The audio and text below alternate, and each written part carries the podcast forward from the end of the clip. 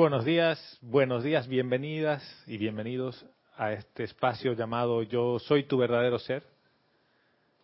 Yo soy Gonzalo Gómez y la presencia de Dios, yo soy, reconoce, saluda y bendice a la presencia yo soy manifiesta a través de cada uno de ustedes. Yo estoy aceptando igualmente. Domingo, ¿cuánto? 4 de junio. Ya estamos en junio. Raquel, ya se fue la mitad del año. Sí. Sí, la otra semana Raquel estaba fuera. Está de vuelta. Bienvenida, hermana. Es bueno tenerte por aquí. Bien, eh, saludos, bendiciones a Gladys, que nos sigue desde su cama, que ahí tiene una apariencia. Y hermana, que eso es una apariencia. Tú no estás enferma. Su teléfono. Ah, bueno, sí, no responde su teléfono. Pero igual le mandamos amor y bendiciones. Y a toda persona que escuche esta clase y que tiene algún tipo de apariencia, yo soy el confort y la salud perfecta manifiesta en tu cuerpo físico ahora mismo. Y esto se hace en el nombre más poderoso de Dios. Yo soy que yo soy. Verónica está en los controles hoy en cabina. Si ustedes quieren pasar algún comentario de, durante la clase en vivo, lo pueden hacer a través del programa de chat Skype. No llamen por Skype, chateen por Skype, porque a veces estás ahí y te ponen y la llamada. El nombre del usuario es Serapis Bay Radio. Este mes tenemos varias actividades. Semana del Peregrino, que ya lo habíamos anunciado el domingo pasado, que empieza el próximo domingo, ¿sí? O sea, dentro de una semana empieza la Semana del Peregrino. Al final de la Semana del Peregrino, que sería el 17 y 18, el 17 de junio tenemos servicio de transmisión de la llama desde Royal Teton. Y el 18, servicio de transmisión de la llama de la llama de la ascensión. Y Serapis Movie. O sea que eh, tenemos el menú lleno. Estas dos semanas se vienen ya con cierta intensidad. Raquel debe estar aquí, dice presente. Bien. Es curioso porque junio tiene una característica, por lo menos en, en, mi libro. Yo no puedo hablar por el libro de cada uno de ustedes, pero sí puedo hablar por el mío. Muy al, a lo, el libro de Eli. En junio que se abre el retiro del templo de la, de la llama de la precipitación, otra vez, ¿Por qué se abrirá dos, dos, veces al año ese retiro? ¿Por qué ustedes creen que se abre dos veces al año? Porque ahí todo el resto se abre una vez, ¿no? Y este dos veces. ¿Qué será la característica? ¿Por qué? Sí, señora. Vero está aquí. Yo, yo creo que se abre porque para que te acuerdes qué has pedido hace seis meses y que hagas una evaluación de lo que tú has pedido y digas, bueno, he hecho algo o me dormí. Ya. Y si te dormiste, bueno, vuelves a... No hay problema, puedes volver a empezar. Pero te acuerdas. ¿Te acuerdas? Y yo sí, Candy. pienso que en esos seis meses eh, se van a ver los resultados de lo que tú has pedido. Mm, ya. ¿Alguien más? Nadie más. Sí, Salomé. Yo pienso que tiene que ver con la primavera. ¿Ya? Porque la primavera siempre nos da, eh, como si fuera la primera vez, generosamente. Siempre nos da eh, bendiciones. Sembramos, se siembra y se cosecha. Y se cosecha. Y hay distintos ciclos de siembra y de cosecha Sí. eh, En en, el año. en cada hemisferio, digamos, Sí. ¿no? En el año. Y tiene que ver con todo lo que ustedes dicen. Y lo que dice Vero es, es fundamental. ¿Cada cuánto tú paras en el camino, en lo que estás haciendo en tu día a día, para hacer una evaluación de lo que has hecho? O sea, en realidad, solamente para ver el presente. Dices, a ver, yo me he comprometido, porque lastimosamente, y voy a usar esa palabra, a veces uno se compromete y termina haciendo las cosas por compromiso, no porque quieres. Entonces dices, yo secundo esa emoción y el fulgor de la batalla y la emoción. Dices, sí, sí, sí, vamos a hacer libros para niños, sí. Todos. Pasa un año y no pasa nada, ¿no? Yo me, yo me he visto metido en ese tipo de cosas. Y después dices, ¿y yo qué hice? Esto es nada más un recorderis con misericordia para decirte, con ese mismo entusiasmo, tú pediste encarnar. Con ese mismo entusiasmo fuiste al tribunal kármico y le dijiste, yo voy, yo voy. Y voy a iluminar Panamá, sí. ¿Y quién quiere iluminar Chile? Yo. Y Bolivia, ya. Y todos. Y llegas y...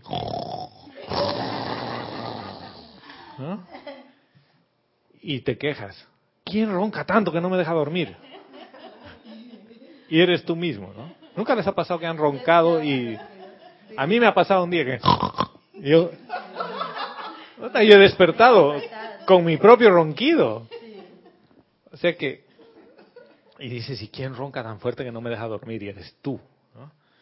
Pero esto solamente es un recordatorio misericordioso que te da la oportunidad de decir, eh, ¿qué es lo que yo quiero? ¿Qué es lo que yo hago en mi día a día? ¿Cuánto de lo que hago está en el presente? ¿Cuánto manifiesta a Dios? Esto no es un tema para ir a tu petición y revisarla, que también puede ser. Este, este, esta revisión es más íntima. Es cada cuánto estás en comunión con tu llama, cuánto haces que esa tu llama se manifieste hacia afuera y trascienda la, la vestidura física y se manifiesta en el mundo de la forma. Entonces la gran pregunta aquí es, ¿tú sabes quién eres?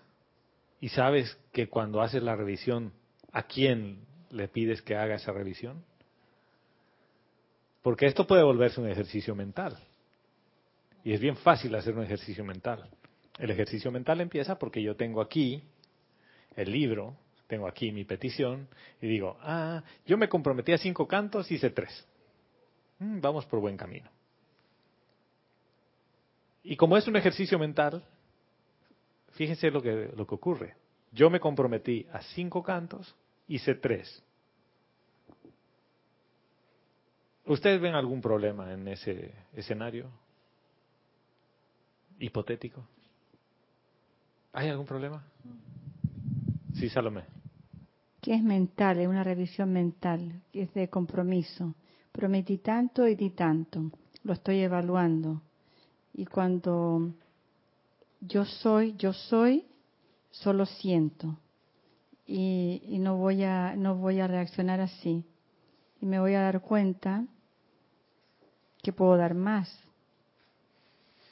Porque estoy sintiendo. Totalmente, hermana.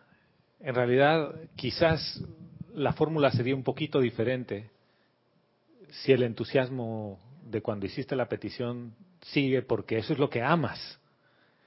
Dirías, ofrecí cinco cantos y tengo 20. De estos 20 voy a seleccionar los mejores cinco. No, eso no pasa por la cabeza de nadie porque dices yo me comprometí a lo mínimo, yo voy a entregar lo mínimo. Y no sirve de nada esa entrega. No sirve de nada, de nada. ¿Por qué no sirve de nada? Porque es una cosecha mental. ¿Qué es lo que alimenta la producción mental? La mente, no el corazón. O sea que a veces quizás sería mejor que hagas un cantito de corazón, de entusiasmo, de amor, y dices, yo solo un hito, un hito. Y ese es tu, tu cosecha de amor.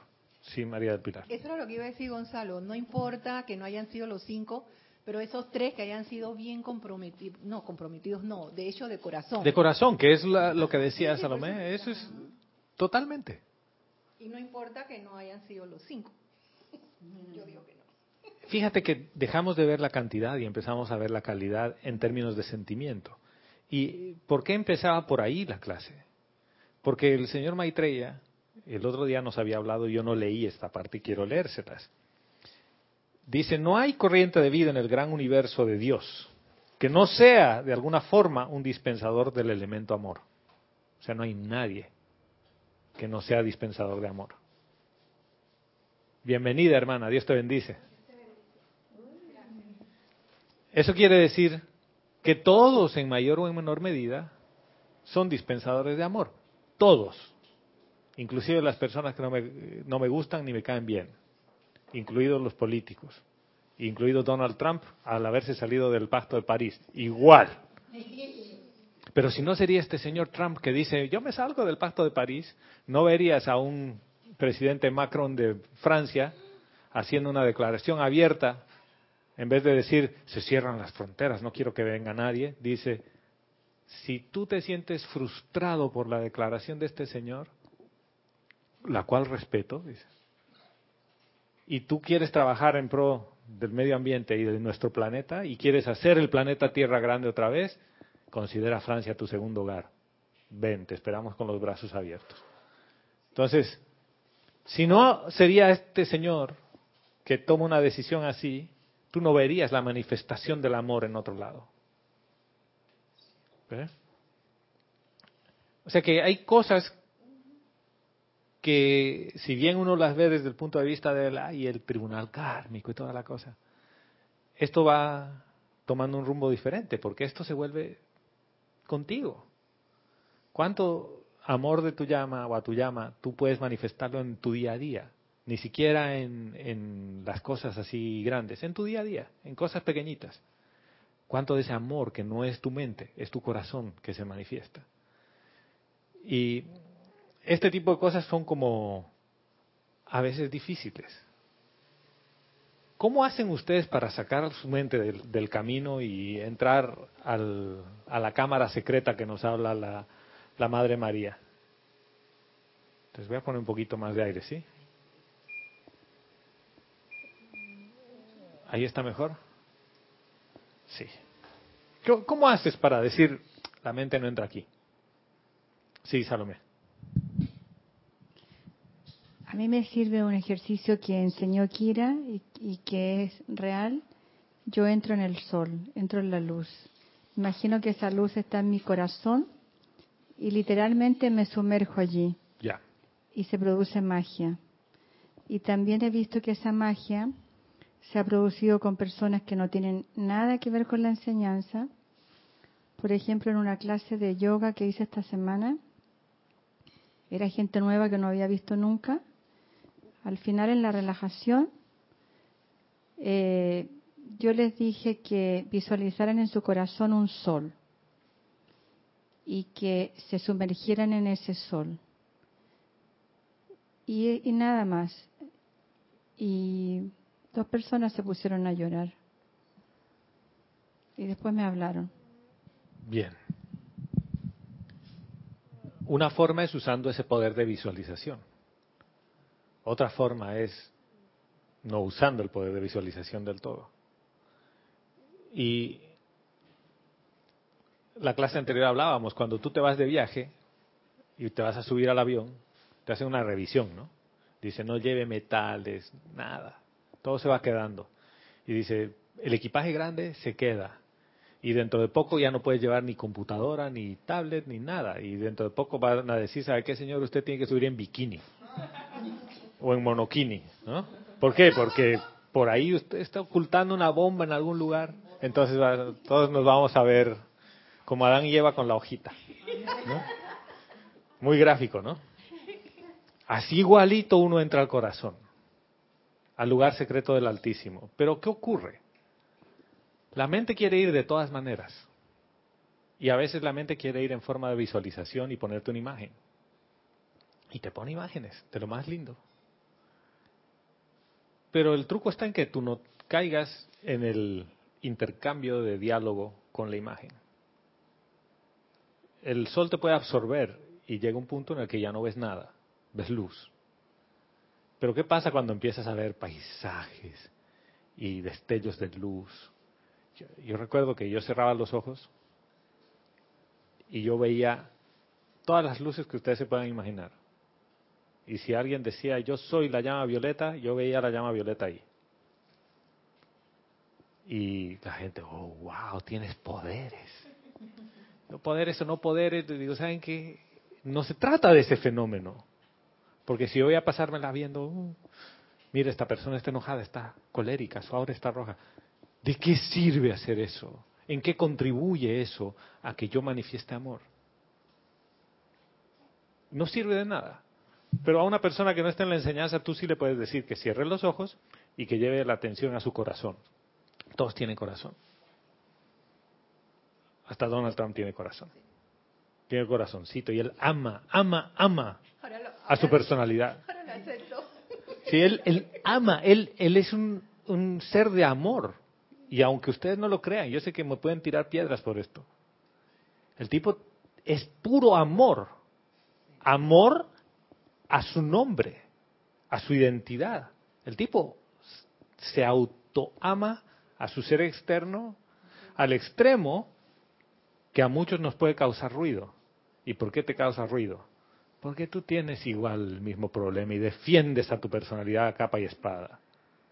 Y cuando alguien te dice, no, no, no, porque los bolivianos son así, no somos así. Y, pero, y es como cuando un argentino le dice, che, me estás jodiendo, ¿no? Y que el, el ego lo tienen tan grande y demás cosas, y te dicen, no, no, no, no. O cuando a un chileno lo molestas, igual. ¿Qué hace que ese mecanismo se dispare en ti? ¿Qué hace que cuando te digan, ay, sí, es que los panameños, aquí yo varias veces he escuchado, no son amables? Bueno, han estado en un Panamá distinto. Porque la amabilidad tiene muchas medidas. Yo he estado en países donde la gente, entre comillas, es muy amable. Uf, señor Gómez, ¿en qué le ayudo? Su maleta, su maletín, por favor. Y tú dices, wow, ¿no? Esto me sobrecoge, qué amabilidad. Y en realidad no es ninguna amabilidad. El tipo está haciendo todo una obra de teatro porque quiero mi libra de carne, quiero que me des mi plata. Si yo no actúo así, a mí no me pagan. En realidad no tiene nada de amabilidad. ¿Ven el viaje por dónde va? Sí, eh, y yo voy a aportar algo porque, bueno, yo yo soy de la, de la parte de hotelería, entonces yo puedo decir que a uno lo entrenan con técnicas para servicio al cliente. Como, claro. Como mencionar el nombre del huésped tres veces, hasta que te lo... Son puras técnicas. Y todo es como un drama. Todo es como un drama y uno se cree... Bueno, hay personas que de verdad son auténticas, pero la, la gran mayoría no siempre. Es, es, algo dramatizado porque son técnicas de, de servicio. Es, y son estándares así, todo es como un lineamiento. Es una máscara que se ponen para ser amable, ¿no? La máscara de la amabilidad. Y cuando tú estás con esa máscara, dejas de identificarte con, con, tu presencia yo soy. Y te acabas de identificar con un modelo. Y eso nos pasa a todos, en mayor o en menor medida. Sí, Salomé. Yo tuve una experiencia con la amabilidad. Acostumbrada aquí al, al maltrato, digamos, que me sentía agredida al principio por el trato panameño en un, en un comienzo. Luego lo, me gustó, entendí que los panameños eran auténticos, eran como niños y que siempre iban a, mostrarte lo que sentían, porque no tenían esa hipocresía que, se esconde bajo el título de la educación. Entonces yo me sentía muy cómoda aquí. Y fui a, a Bogotá y me trataban... A la hermana república. Sí, me trataban tan bien en todas partes que yo me sentía horrible. Me sentía verdaderamente agredida allí, pero decía, pero ¿por qué me tratan tan amable esta gente? No podía entenderlo. Claro, ¿qué, ¿qué, me quieren sacar? ¿Qué? No, me sentía muy mal, era una situación de energía. Iba a una tienda y poco menos que pasaban, ponían una alfombra, iba a la panadería, todas partes. Entonces, yo estaba en la casa de unos familiares y le digo, pero ¿por qué me tratan así aquí? Es que así somos nosotros, me dice, somos amables con todo, pero no me gustó. Entonces, no es que, sé si es mi es que justamente a veces ese tipo de amabilidad es lo que decía Génesis, es un, una programación adicional y tú no lo sientes como auténtico. Tú sientes que, o sea, esto es como que exagerado. ¿Por, por qué? ¿Por qué es tan exagerado? Yo preferí, preferí el trato panameño, sinceramente. Pero es al pan pan y al vino vino, ¿no? Y aquí cuando te quiero, te quiero. Y cuando no, no. Ya. Y no tengo por qué no por qué ocultarlo. Pues estoy en contra de este tal y ya. Sí. Es como dice Salomé de niño, ¿no? O sea, es como uno, uno cuando somos, somos padres, obligamos a nuestros hijos a, a- cuando viene la visita, que sean demasiado... ¡Saluda! ¡Compórtate bien! Y los chiquillos están retacados que no quieren. Sí. Una, una duda que me quedó de lo que estamos hablando anteriormente, cuando te centras en, cuando meditas o te centras y haces creaciones mentales como el sol, el paisaje, eh, una pregunta, Sí. eh, se debería pasar luego a otro plano porque estas son creaciones mentales, Exactamente. que es la centrarte en, en tu propia luz, en tu propio centro. Entonces, nos, menos en el caso mío, pienso que nos acostumbramos a, a- a eso. Totalmente. Gracias. Y, porque y bueno, me gustaría que aclararas un poco más porque si nos quedamos ahí, creo que en vez de aclararlo, hagámoslo. O sea, en vez de, de hablar sobre el tema, pongámoslo en práctica. Porque yo te puedo explicar mil- miles de cosas, pero esto se trata de algo que tú hagas. Y este, este hacer es facilito, entonces les pido que se sienten bien, tranquilos. Y esta vez no les voy a pedir que visualicen nada, ¿ya? Ni visualicen una llama triple, nada. Es más, les pido que cierren los ojos. Y cerrando los ojos, lleven su atención al corazón. ¿Qué es llevar la atención al corazón? Tú sabes cómo es tu corazón y trata de escuchar a tu corazón. Si no lo escuchas, no hay problema. Pero así con tu atención ahí, quiero que te olvides del concepto que tienes de llama triple. Y que te olvides del concepto de Dios, de presencia yo soy que tienes. Y vamos a entrar a un lugar, cada uno va a entrar a un lugar que es el lugar secreto del Altísimo en su corazón, donde no permiten ningún tipo de equipaje. Vamos a dejar atrás todas la- las memorias que tienes, todo lo que te acuerdas de quién eres. Eso que dice, ay, sí, eh, me llamo María del Pilar, lo dejas ahí. Y que me pasó esto en tal época y con tal familiar, lo dejas ahí, afuera.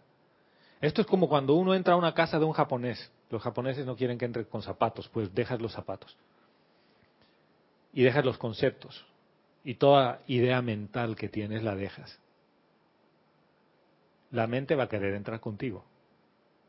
Pero esto es como cuando entras al, al aeropuerto. Hay un detector de metales y cuando pase por la puerta, la mente no tiene cabida ahí. Toda idea de futuro la dejas. Toda idea de pasado la dejas. Ahora atraviesa ese umbral de esa puerta y entra.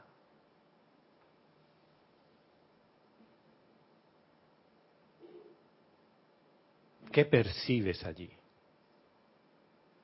Si hay alguien hablándote, pregúntale, ¿quién eres tú que me hablas? Trata de encontrar a ese que te habla.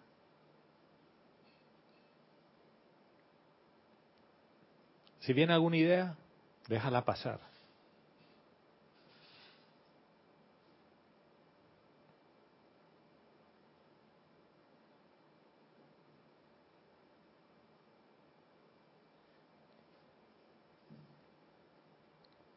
¿Qué hay en este lugar?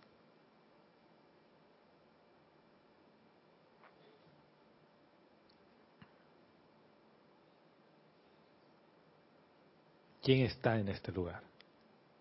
¿Quién escucha? ¿Quién percibe lo que yo estoy hablando? ¿Es tu mente?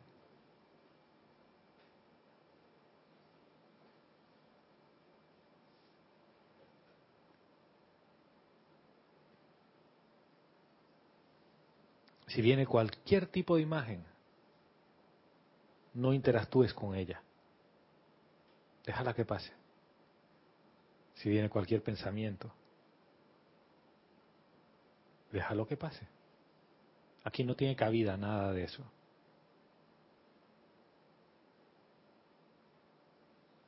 Percibe la esencia de lo que está ahí.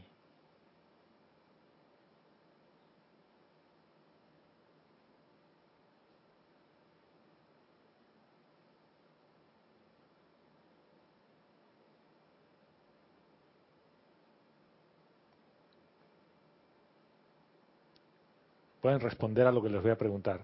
¿Cómo te sientes ahí? ¿Bien? ¿Mal?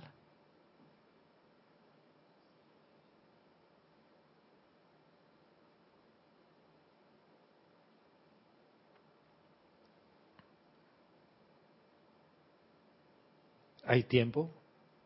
¿Qué hora es ahí adentro? ¿Me pueden decir si es que hay hora, minuto, segundo ahí adentro?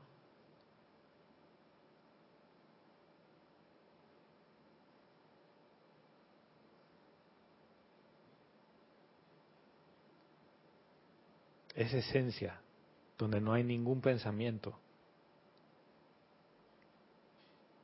Ese es tu verdadero ser.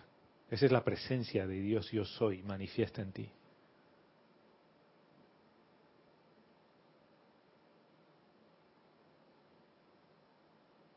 Esto es lo que te dicen en el principio Dios. Ahí está.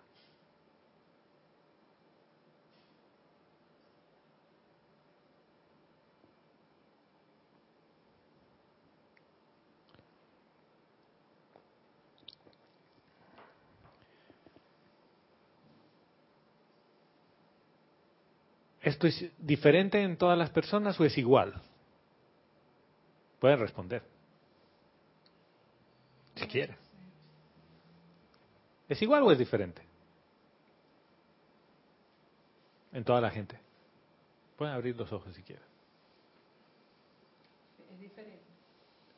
En toda la gente es diferente. Ya. Yo no lo sé. ¿Por qué? Porque no sé lo que sienten los demás, no puedo saber. Ya. ¿Es igual o es diferente? No sé, yo Miren cómo le ponen la mente. Todos. Y esto no está mal. Yo hago lo mismo.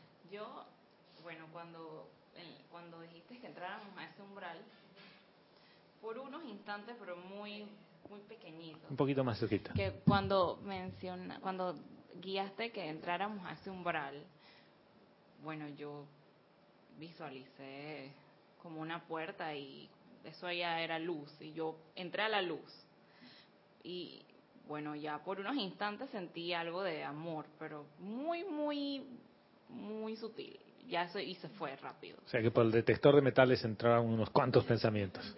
Así. Está bien, está bien. Pero esos instantes, que ese instante, ese chiquitito, es tu esencia. O sea, ese, esa esencia, cuando tu identidad de esta encarnación se queda afuera, llegas a tu verdadero ser, que no tiene nombre. Por eso es presencia.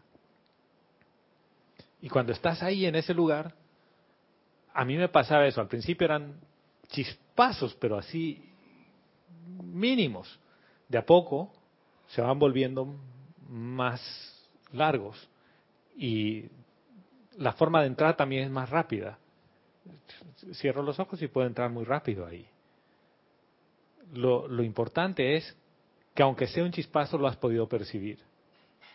O sea, has podido tocar esa esencia de tu corazón que va más allá del umbral y de la luz y de toda la cosa. ¿Cuánto, cuánto ejercicio, cuánta energía le has puesto para hacer eso? ¿Cuánto esfuerzo? ¿Te ha costado así que digas, ay Gonzalo, yo esto, si tengo que hacer esto todos los días, ay, yo no puedo? ¿Lo, ¿lo ven? Y les preguntaba si esto es lo mismo en todos por una razón. Y nadie se ha animado a responder. Porque han conectado la mente inmediatamente. Sí. O sea, yo pienso que no, no, no todo el mundo, porque depende de si la persona realmente se desconecta. No, no, no. si lo que hay ahí, allá adentro, es igual en todos. Ah, sí, eso sí. Sí. ¿Por Eso qué? sí. Porque, Porque todos somos lo mismo. ¿Y por qué tienen esa certeza ahora? Porque mi ser me lo dice. Porque no es mental la certeza. Porque cuando llegas ahí adentro y estás, Bueno. aunque sea ese chispazo, Yo sentí, dices, esto es todo. Yo traté de, me obligué a pensar, porque mi ancla son mis hijos y todas sus tonterías. Entonces, estaba tan bien ahí, tan cómoda, era, era tan maravilloso, no era nada y era todo. Eh, No tenía cuerpo, solamente sentía. Entonces de pronto dije, bueno, voy a ¿dónde se quedaron mis hijos? Empecé a pensar y mis hijos no podían entrar ahí. Y traté mentalmente de, de, de conectarme Atraerlos. con ellos y no me importaban, se fueron. No, no podía traerlo. Era, era más, era más fuerte la sensación de querer y mantenerme en ese lugar que ir por mis hijos. ¿Viste? Eso me sucedió. Fue mágico. Wow. Gracias, Salomé. Ahora, para esto no necesitas los 85 libros de la enseñanza. La enseñanza viene después de esto. Para mí este es el punto clave, uno. Después viene la llama triple, después viene el sol, pero lo primero es que tú puedas reconocer esa vibración, esa, es, es esa energía presente en ti, que es la esencia de todo. Y es igual en todos. Y después uno se da cuenta y lo respondes así con la certeza, es igual en todos y no cambia en nadie. ¿Por qué no cambia en nadie? Porque es el amor de Dios. El amor no puede cambiar. La mente trata de decirte, no, si la persona está bien o no. No, no, espérate. Todos tienen la misma esencia. Yo recién comprendo eso. Antes para mí era conceptual. ¿Por qué era conceptual? Porque el libro decía que todos tienen una llama triple. Entonces yo decía, todos tienen una llama triple. Y yo repetía como perico, todos tienen una llama triple. Todos son hechos de amor, sí, todos son hechos de amor. Pero en el fondo, tú me ponías un polígrafo y me delataba. Decía, tú no crees eso.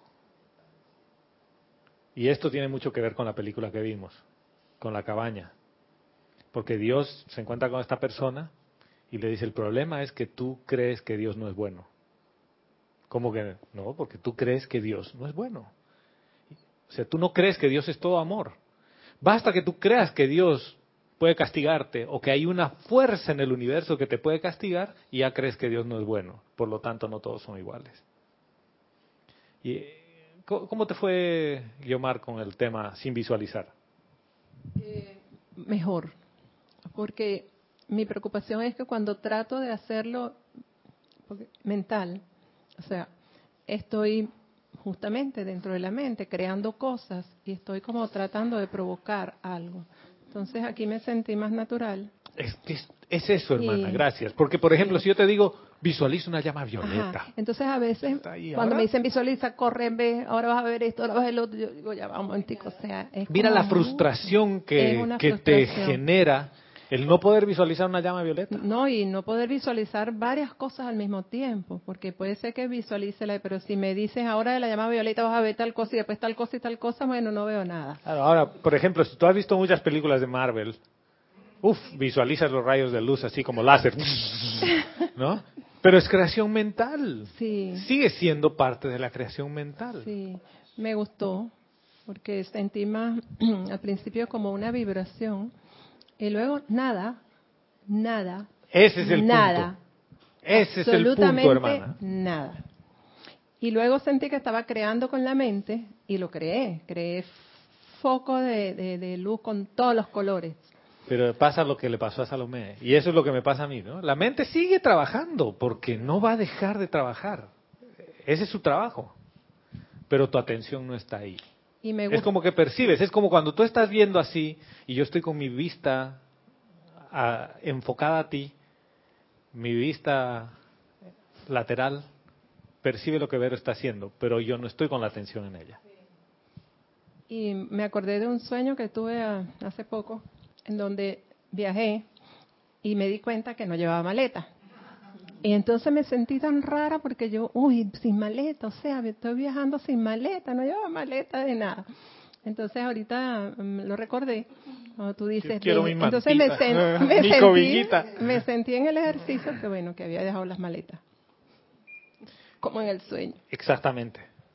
Gracias, hermana. Sí, señora, tenías aquí un comentario.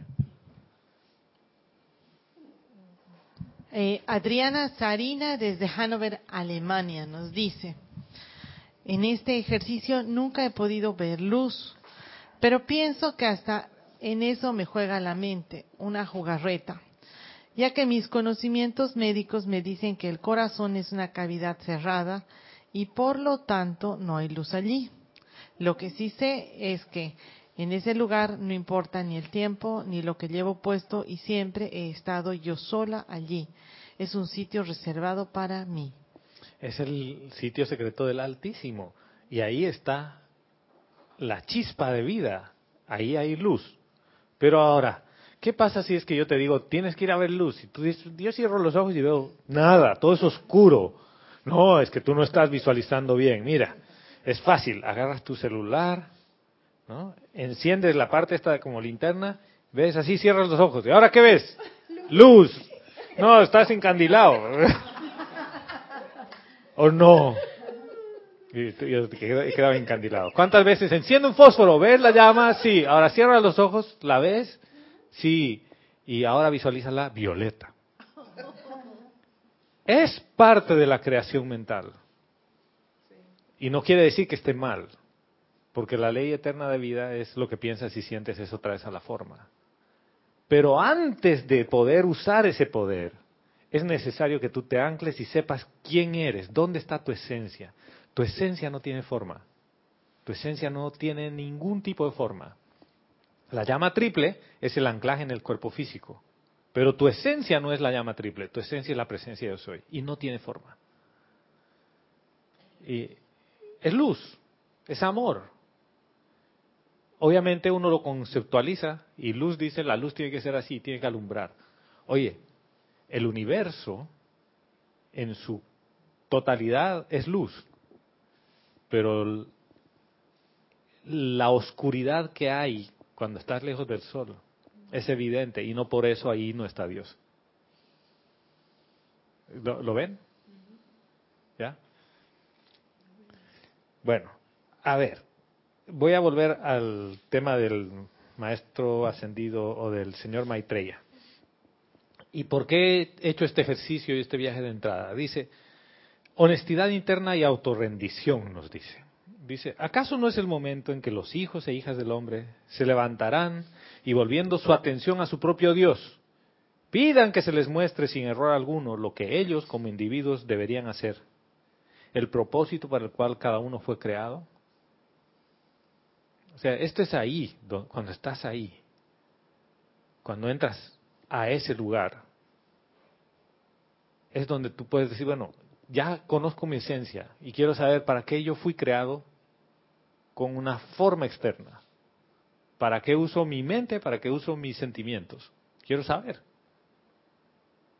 Pero, ¿qué es lo que dice primero? No es volviendo su atención a su propio Dios. O sea, lo primero que te está diciendo es, debes volver la atención a ti. Para mí ese es el viaje. Y es facilito. Es súper, súper sencillo. Yo nunca creí que esto iba a ser así. Yo siempre he pensado que tenía que leerme los 85 libros y dominar cada cosa de los discursos de los maestros y de memoria y que iba a venir una avalancha, entonces tú decías decreto eh, de decretos de yo soy para la ascensión el 17, yo soy ridículo, ¿no? Más creación mental, esto es como que era el mago que tiene los hechizos. La magia no está en la palabra del hechizo, la magia está aquí en que ¿qué es lo que le pasó a Salomé?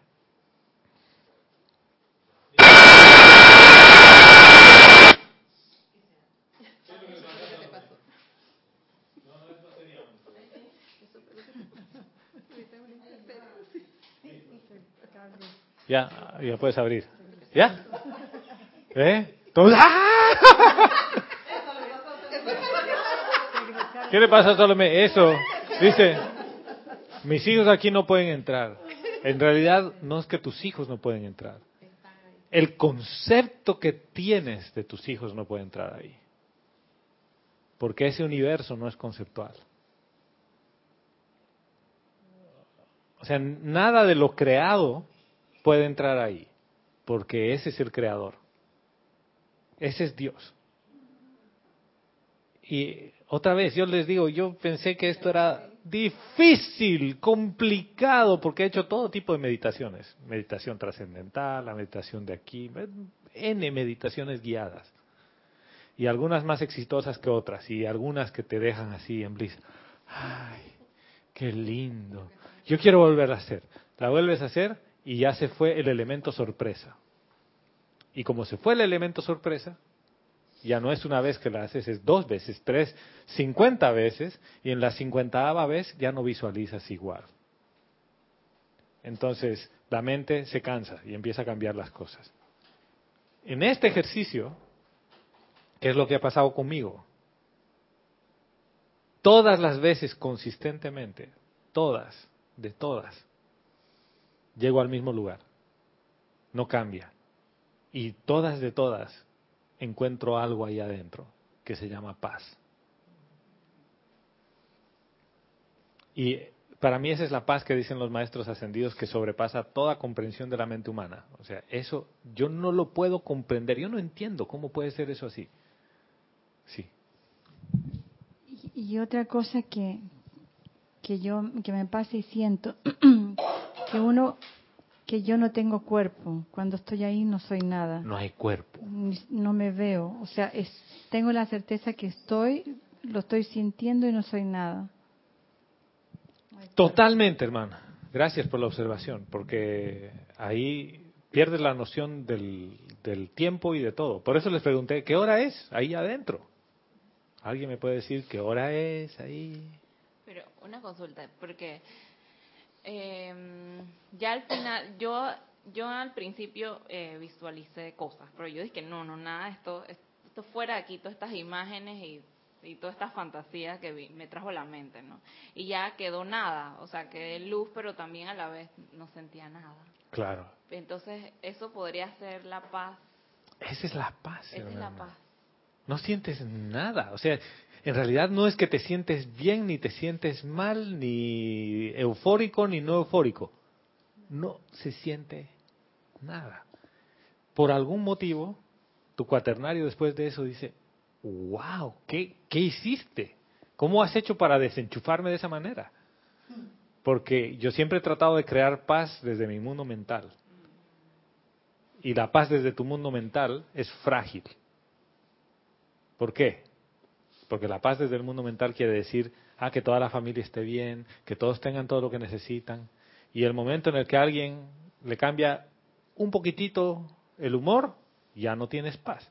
En cambio aquí no se siente nada, pero así nada. Ese es, para mí, esa es la paz.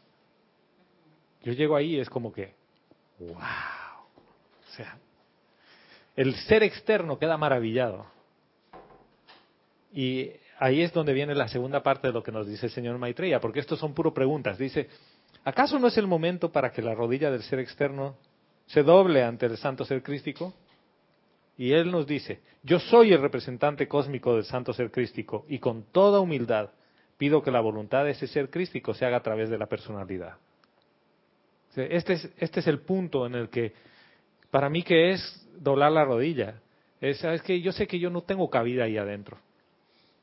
Porque si yo entro ahí y me hago uno con eso, desaparezco como personalidad.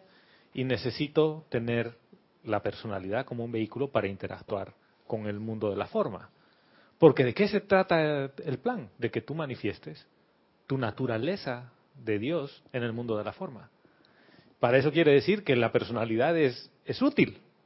No desde el punto de vista de entidad separada, sino desde el punto de vista de cuaternario inferior. Y lo que está diciendo es, tu personalidad puede hincar la rodilla ante el santo ser crístico. ¿Y qué es hincar la rodilla ante el santo ser crístico? Es, yo no tengo cabida ahí, yo no puedo entrar ahí. Y cuando tú estás en comunión con tu santo ser, tú estás al mando. Porque si me pasa algo, y yo no sé si les ha pasado a ustedes, estás muy alerta de lo que está pasando. ¿Cuál es la probabilidad de que te duermas en una meditación guiada con visualización? Alta, la probabilidad es alta. ¿Por qué es tan fácil dormirse con una meditación guiada? Porque cuando empiezan a hablarte, y a veces tú has llegado al lugar este donde estás en paz y empiezan a... Y visualiza.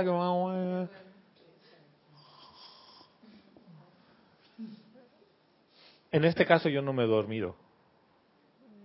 Y anoche, por ejemplo, hice este ejercicio por 14 minutos. ¿Y por qué sé que eran 14?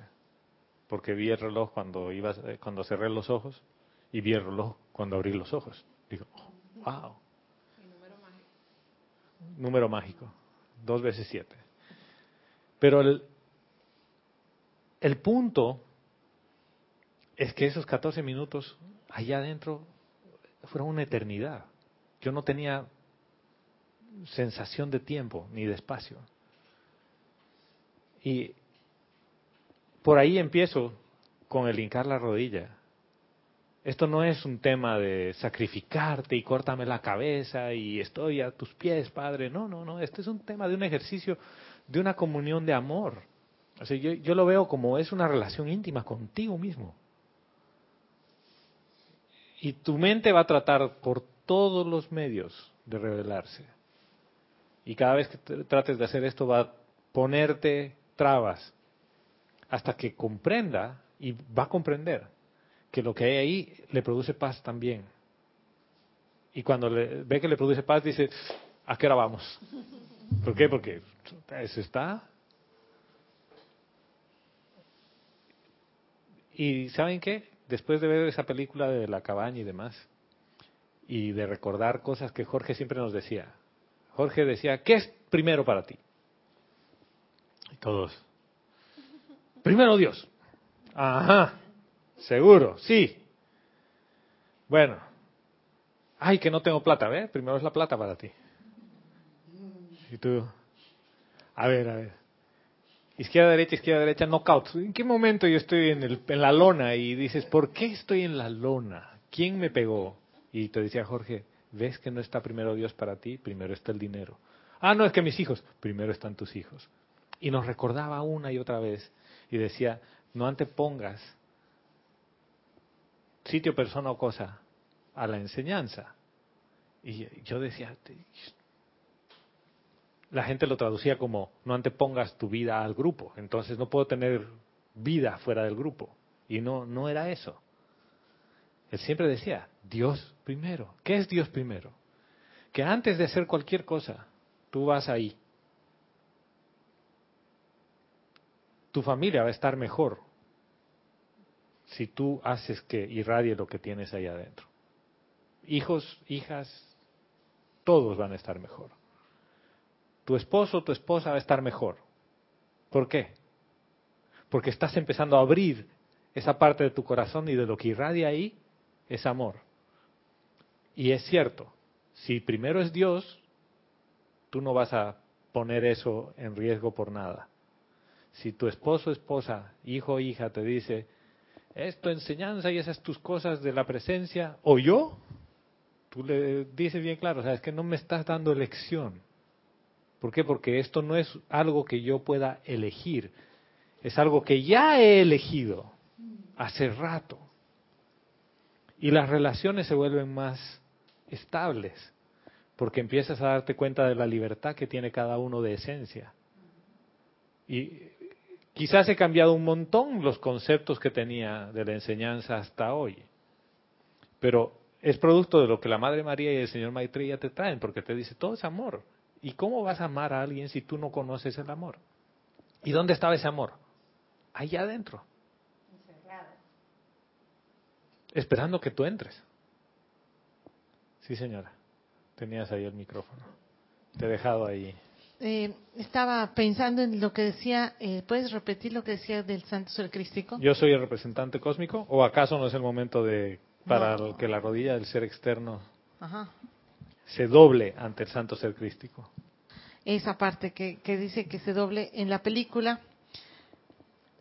Vamos a tener que ver la película aquí, ¿no? Porque si no, eh, varios van a decir, ¿por qué ustedes hablan de esa pinche película? Yo no la he visto. Y yo no he visto la película, sí.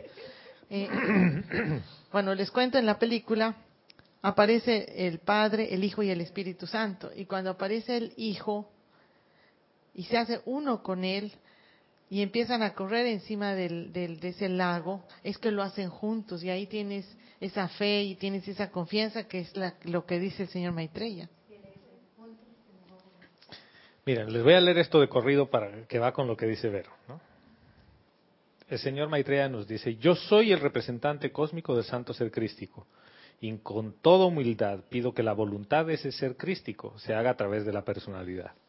Me parece que hemos llegado al momento, al día de la total y completa honestidad interna y autorrendición, cuando cada hombre se descubre la cabeza ante su Dios, dobla la rodilla ante su Cristo y acepta la jubilosa, feliz y armoniosa responsabilidad de realizar el plan divino.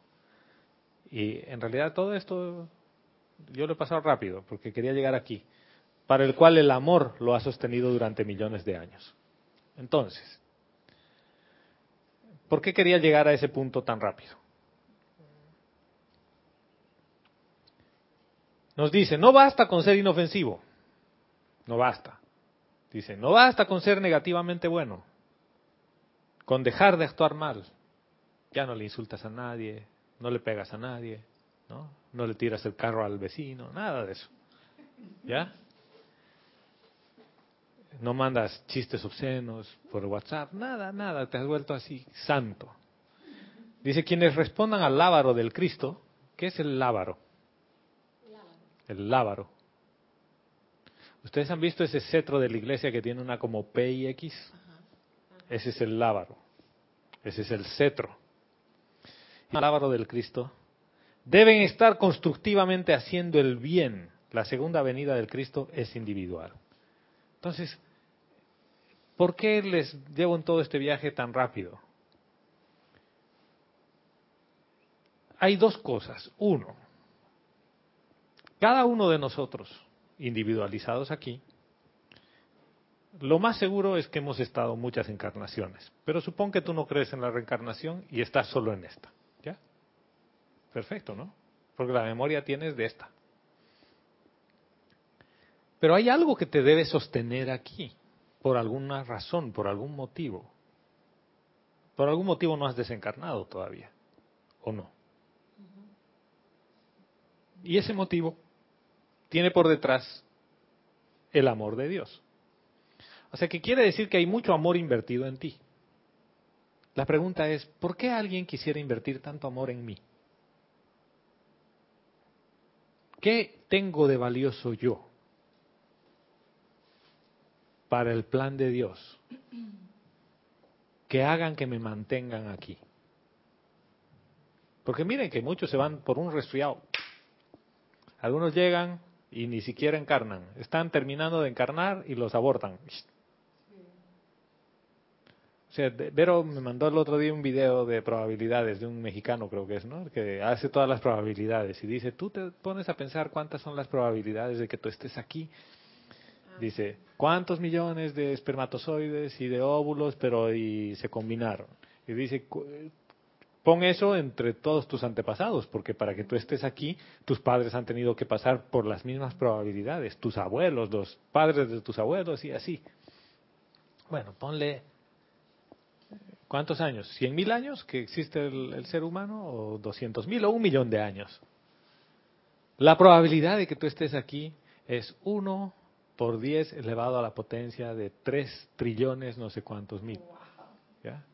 O sea, en otras palabras, era improbable que tú estés aquí. Desde el punto de vista matemático. Pero estás aquí. Con los problemas, con las cosas que tú quieras y demás. La pregunta es, ¿Para qué invierte alguien?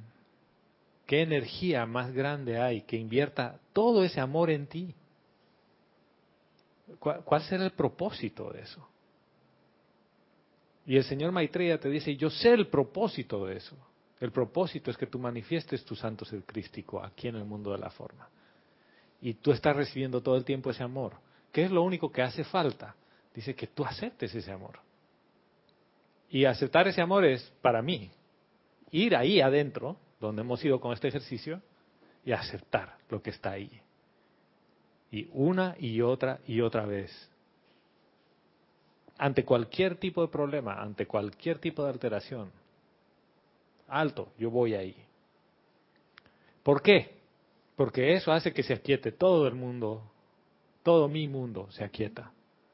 Y cuando empiezo a actuar desde ahí, yo sé lo que tengo que hacer, no porque lo sepa en mi mente, sino porque lo sé en mi corazón. Y actúo en la forma que tengo que actuar. Y todas esas veces va a ser inofensivo, pero no basta con ser inofensivo. ¿Qué es ser inofensivo? Que no sale nada de mí que ofenda. No, en realidad te vuelves activamente irradiador de amor en todo lo que estás haciendo. O sea, es, este tema es bien presente porque esto no es, ay, ¿qué vas a hacer en el futuro? Y con tanto amor que se te ha dado. No, no, te están diciendo, mira, hay una inversión grande de amor en ti para que estés aquí. La pregunta es, ¿por qué? ¿Tú por qué le inviertes tanto amor a los hijos? Dime, ¿cuánto amor uno le pone a los hijos? O a cualquier cosa. Las mujeres con los zapatos, por ejemplo. ¿O no? No, dice. ¿Por qué le pones tanto amor a eso? Yo le pongo mucho amor porque ellos vienen de mí y yo quiero que estén bien. Tú quieres que se vean bonitos. Sí. ¿Y tú por qué crees que Dios, o quien sea, ha decidido invertir tanto amor en cada uno de los que está aquí? Porque cree, eh, somos para Dios, como nuestros hijos, por lo menos para mí, un potencial. Ya. Creo en que, creo en ese hijo, lo amo. Ahora, mira, y has empleado una cosa, eh, esto a mí me sorprende, Salome, porque pareciera una jugada premeditada. Has usado la palabra cree. Y sabes que uno cree en lo que piensa. ¿Lo ves? Y la creencia puede cambiar. Porque hoy día yo creo una cosa y mañana creo en otra. Y, y, y sabes que ese amor que invierte Dios es porque es una inversión en sí mismo. Es, es el amor por el amor. O sea, es, Su es- prolongación. es un tema que dices, es la expansión de las fronteras del reino del Padre por todo el infinito. Esa es la expansión. Y Él sabe con certeza que eso es así. Porque dice, ¿sabes qué? Mi hijo tarde o temprano va a despertar y tarde o temprano va a ser su plan. O sea, eso ya está escrito, porque es así. Pero ¿y por qué no se mete a apresurarte, pues, no? Dices, ya, ¿sabes qué, padre? Ya estoy aburrido aquí en este mundo de mierda. Eh, perdón por el francés. Y ya quiero de una vez despertar, porque eso de estar así, ah, ahuevado, no quiero estar así. Y sigues así. Y te dices, sí, es que baja la revolución, ve ahí adentro. Y cuando empieces a darte cuenta que ahí adentro no hay tiempo, no hay espacio, no hay nada, es tu esencia, tú vas a darte cuenta quién eres tú. Y vas a empezar a sentir el amor que yo soy. Y cuando sientas el amor que yo soy, nada en el universo va a poder cambiarte. ¿Por qué? Porque acabas de conocer el amor de Dios. Y esa inversión del amor es porque solo tú, solo tú, hermano, hermana que me escuchas, puede traer esa partecita del plan de Dios aquí. Nadie más. Dime si tu vida no es importante. Dime si no eres único, precioso, un milagro. Cada uno aquí es un milagro. Dime si no es para sentirse feliz con plata y sin plata. A él no le interesa si tienes plata o no, ni el éxito externo. ¿Qué es lo único que, que los maestros ascendidos quieren? Todos los maestros ascendidos en su conjunto dicen, ah, yo tengo un, yo conozco el plan de cada uno de ustedes.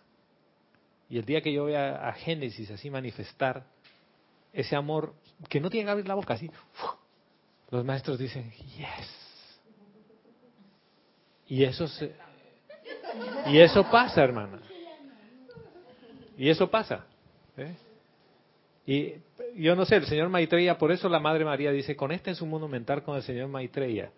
Porque cuando empiezas a conectar el mundo mental con el señor Maitreya, te das cuenta y dices, puta, yo estaba pensando pavadas. ¿Está bien empleada la palabra pavadas? Sí, señor. Adriana Sarina desde Hanover nos dice, cada uno encuentra o tiene algo bueno, tiende a compartirlo. Pienso que Dios no puede, no puede evitar compartir el amor que tiene y, y quiere hacerlo con nosotros. Gracias, hermana. Y no es que cada uno tiene algo bueno, cada uno es. Y le voy a quitar el bueno, en la, cada uno es. Ese lugar en tu corazón es el de la yosoidad. Eso es. O sea, no importa si tú o la persona es un asesino en serie. Él tiene esa esencia. Y cuando va ahí, va a percibir exactamente lo mismo que ustedes han percibido. E, igualito. Porque Dios no cambia. Eso quiere decir que cuando yo tengo cualquier imagen, las imágenes cambian, son producto mental. Esto que no, no hay forma de definirlo porque no tiene forma. Y tú puedes decir es un estado, ¿no es, es un estado? Ni siquiera es un estado porque más bien es el no estado. Porque no te sientes ni bien, ni mal, ni nada de esto. Esa es la esencia. Y el señor Maitreya está claro en eso y dice, todo está terminado, dice. Las palabras cósmicas serán, todo está terminado. Y que yo pueda ofrecer a lo universal este planeta y todo lo que sobre él hay. Y dice, y en tus manos, oh Padre Eterno, encomendamos esta tierra y estos espíritus libres en Dios. si tú haces tu parte, y saben qué, su parte no, no quiere decir, ah, entonces yo me amarro a un grupo. Y lo voy a poner así llámenle grupo de lo que quieran, grupo de cartas, espiritual, de reggaetón, de lo que quieran. ¿ya? ¿Qué pasa con los grupos? Que cuando yo los empiezo a volver religión, y yo voy religiosamente a hacer esto, ¿sí? Empiezo a crear un hábito mental. La diferencia con esto es que es espontáneo. Que cuando tú entras ahí y después actúas, a veces haces cosas que nadie, ni siquiera tú habrías esperado hacer. Es como que dices, wow, la, vida se vuelve una aventura así. Sí. Y cuando eso sucede te das cuenta que no eres tú el que hace las cosas, no haces nada, solamente es fluye un a través vehículo. de ti. Y Y no tú- es- sí. Gracias, hermana, porque eres el vehículo. Y dices, wow, no soy yo el que hace las obras, es mi Padre. Sí, que yo siento que es como entrar al vacío y cuando entras al vacío haces como una reprogramación, por eso es que actúas de forma acertada la mayoría de las veces, porque ahí se produce posiblemente, aunque la palabra es muy mental, reprogramación, pero es como, como que existiera un lavado o un- al haber un vacío, vacía también tu, tu- tus cuerpos, pues. Y entonces sales como renovada. y eso que tú estás definiendo, hermana, ¿no es la purificación? Qué mágico, ¿no? O sea, llegar a la purificación desde un punto de vista en el cual antes tú pensabas que venía eh, alguien con Tide o con Ace o cualquier tipo de detergente a lavarte. Y decía, señora Astrea, ven y purifícame. Yo lo he hecho, ¿no? A la amada señora Astrea que venga con su rayo blanco, puro cristal. Y te das cuenta que cuando entras este vacío, por fuerza del amor y de la pureza que existe ahí adentro, nada impuro puede entrar. Tanto así que ni siquiera los conceptos de los hijos de esta encarnación pueden entrar. ¿Por qué? Porque eso es puro. Eso es ese es el concepto inmaculado. Está ahí. Entonces, cualquier cosa que tú le vayas acercando ahí se va purificando. Y sales de ahí y por fuerza el amor es tal que tú has cambiado. es, yo no, no sé cómo definirlo, ¿sabes? Yo siento lo que he vivido que me, he vuelto, me estoy volviendo como inmune al dolor, porque lo que antes me dolía, me molestaba, de siempre con mis hijos, porque ese ha sido mi talón de Aquiles. ¿El tuyo o el de tu ser externo? El de mi ser externo. Sí. Pero ahora no siento, y no es que no los ame, los amo infinitamente, pero ya no, no me pueden herir eso es lo que siento. Ya. Que no hay dolor. Pase lo que pase, todo está bien. Ahora no es que te haces inmune al dolor. ¿Y qué es entonces? Porque, mira, y hagamos un ejercicio chiquitito. Puedes buscar dentro de ti a ese yo que le duele. Búscalo. búscalo, búscalo, búscalo. Empieza a buscarlo, así hacia adentro. Cada uno de ustedes haga lo mismo. Recuerden una situación dolorosa. ¿Ya? Cualquier situación dolorosa, búscala, identifícala. Y ahora empieza a buscar a quién le duele. Búscalo. Haz la introspección y dices, yo quiero que me presenten a ese yo que le duele. Sí. Yo siento que le duele solamente a tu personalidad, a tu ego, al rol por el. Pero yo quiero que lo encuentres, yo quiero que encuentres ese yo, búscalo. Es que es, solamente eso. En el caso mío es el rol, el rol de la mamá y, y, lo que tiene que lo que representa ese rol. Y ese rol como que se ha ido desvaneciendo, se ha ido eliminando. Es lo que te decía no siento nada. Ese rol es un programa. Y al ser un programa es un pensamiento y es parte de tu producto mental. Y no es que te deja de doler, es que te has reprogramado. Y que la cadena de resultados es diferente. Porque en realidad el amor que sientes por tus hijos lo sientes siempre, sin que le pongas una idea de por medio. Y varias veces yo que me molesto, que todavía tengo el hábito ese que se dispara y a veces trato de encontrar por dónde se dispara.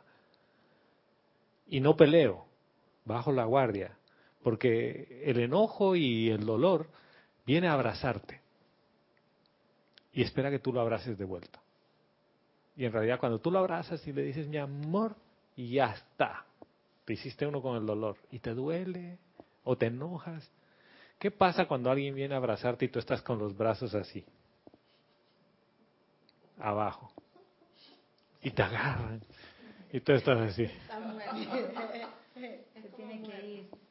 No le has devuelto el abrazo, ¿no? Es como que eh, yo quiero bailar con usted, ¿no? Y tú estás en la silla así. Y el otro, ya, pues yo quiero bailar con usted. Y tú no bailas. Y estás como menudo. Y yo no bailo, ¿no?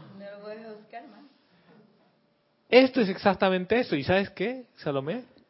haz el ejercicio cada vez que tú tengas alguna situación o cualquiera de ustedes en el cual está doliéndote, molestándote algo, haz un alto, un pequeño alto en el camino y busca. Quiero conocer a quién le duele, a quién le molesta. Quiero que me lo presenten. ¿Por qué? Porque no eres tú a quien le duele. Las conclusiones a las que yo he llegado es que son ideas y pensamientos que te predisponen a hacer eso.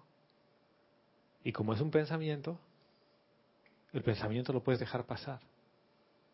Y nunca lo he encontrado. Yo no he podido encontrar a ese yo chiquitito que jode tanto. No lo he encontrado. Y sabes que eso te causa, te da un alivio gigantesco. Pero tú tienes que hacer el ejercicio. Y esta vez sí estoy usando la palabra tienes. Porque si tú no haces el ejercicio de buscarlo y de ir así como cazador furtivo, y dices, yo quiero encontrar a este señor o a esta señora que se queja, que le duelen las cosas, que le molestan. Yo quiero conocerle. Quiero, que, quiero ver dónde está dentro de mí, en qué lugar está. Y viene una idea, y es un pensamiento, y es más del mundo mental. Por eso es que cuando entras a este lugar secreto del Altísimo, donde el, el mundo mental se queda afuera,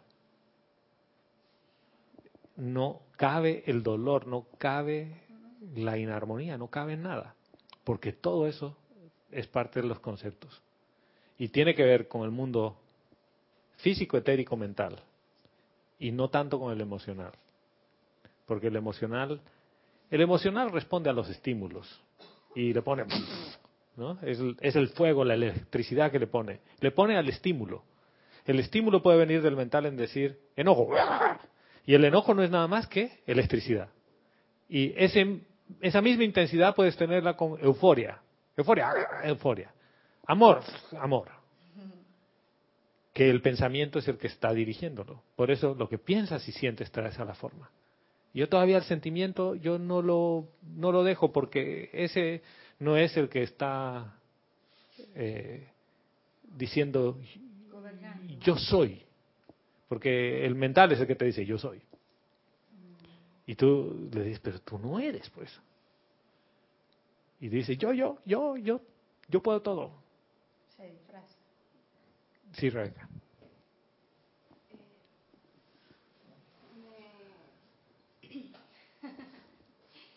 Creo que cuando uno medita... El 8, sí. Está encendido, está encendido. A ver. Ya puedes hablar. Cuando uno medita y se centra en la presencia o trata de vivir esa presencia, eh, logras la ecuanimidad. Y es allí donde, a pesar de que hay dolor, tu mente, tus recuerdos no se agitan con la violencia con la que han venido antes de la presencia yo soy. Ejemplo, a veces no podemos evitar el dolor o no lo podemos controlar como un dolor de vientre o un malestar físico que, por ejemplo, a las mujeres o a mí como mujer me pasa en mi ciclo. Y en, la meditación uno va tomando o adquiriendo esa ecuanimidad que no hace que te desmayes o que no hace que pierdas todo ese equilibrio etérico o mental, simplemente hay como como una paz, una armonía, tal vez llenas de mucho amor a tu vestidura física porque de alguna manera ella está manifestando algo en lo que tú no estás prestando atención. Claro. Y yo creo que eh, un poquito complementando lo que ella decía, bueno, no hay dolor o no, o no reacciono igual, es que logras ecuanimidad y logras mantener la calma de la presencia yo soy a pesar de lo que está sucediendo en ese momento. Y fíjate que esto tiene que ver con quién te identificas. Porque si tú crees que eres el mental y el físico, pues te va a doler y vas a sufrir. Y el dolor es físico, como tú bien lo, lo describes. En un eh, ciclo menstrual de una mujer hay muchas mujeres que tienen dolores severos. Y también es una ilusión, el dolor es una ilusión. Ahora, en realidad el físico te está diciendo, tengo un desajuste por aquí, ¿no? Y la mente empieza a decir, eso duele, uff. Y el sentimiento empieza a decir, sí, porque me duele mucho, por favor denme atención, yo necesito un calmante. Fíjate que todo sigue siendo parte de con cuál yo te estás identificando. Y muchas veces no te duele nada físicamente, sin embargo sufres. Por ejemplo, cuando le pasa algo a un pariente cercano. Ay, cómo le ha pasado eso a mi tío. que es tan bueno, ay, empiezas a llorar.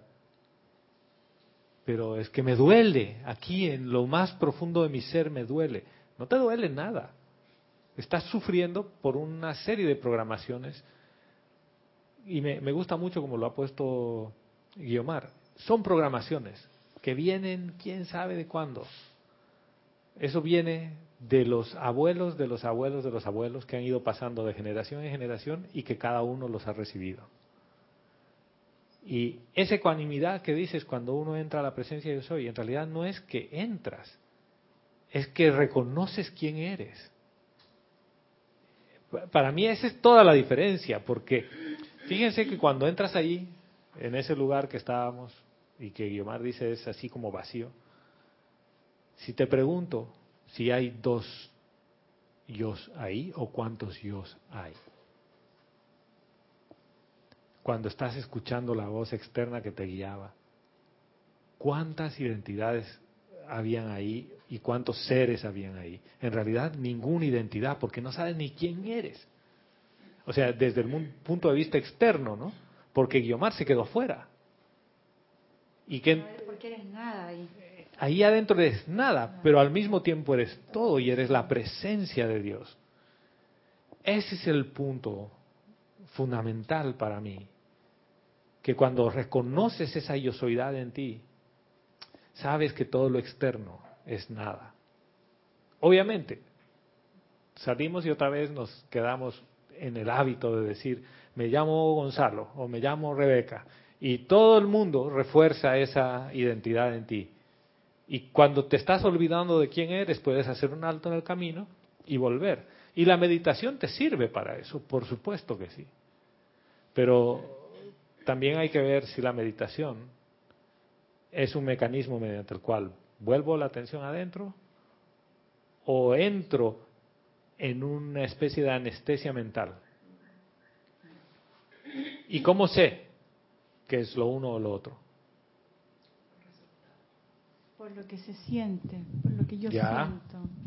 Mira que el, el disfraz del sentimiento puede ser igualito, porque el, el mental es bien perspicaz. Hay una sola forma de que tú sabes. Cuando tú sales de ahí, en realidad no es cuando estás ahí, y lo que estabas diciendo es correcto. Cuando sales de ahí, ¿cómo te sientes? Y si las cosas cambian o no en tu mundo.